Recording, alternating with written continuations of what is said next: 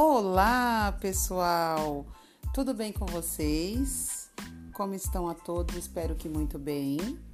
Hoje estamos indo aqui para o nosso exercício de número 53 e o tema de hoje é Não seja refém das suas próprias emoções. Leslie Cameron e Michael Label, autores do livro O Refém Emocional, afirmam que todas as emoções são úteis. A nossa cultura é que as diferencia em boas ou ruins.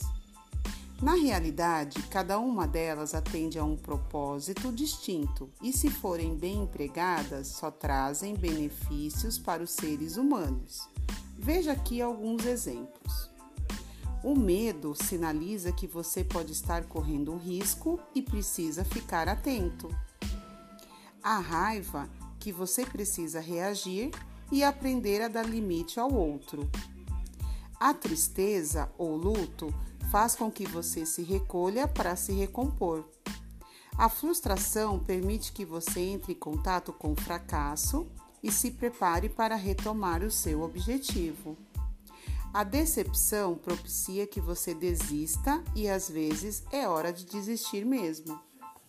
A ansiedade indica que você está apreensivo a respeito de algo que vai acontecer e a dica talvez seja se preparar mais, visualizando imagens de sucesso e não de fracasso. O perigo é quando a emoção toma conta de você, paralisando, paralisando-o, desculpe. Ao invés de colocá-la para trabalhar a seu favor, você vira refém dela. É o caso do adolescente que não faz amigos por timidez, do executivo que perde a oportunidade de assumir um cargo de liderança porque tem medo de falar em público, ou da dona de casa que não tenta ingressar no mercado de trabalho pois se sente insegura para enfrentar uma entrevista de emprego. Faça as pazes com suas emoções e a sua vida vai entrar em fluxo. Agradeça porque ela sempre estão dispostas a ajudá-lo.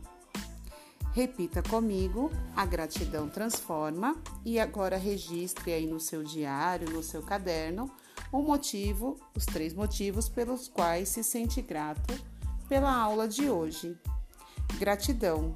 Muito bom a gente saber que temos aí o poder de poder controlar as nossas emoções, né?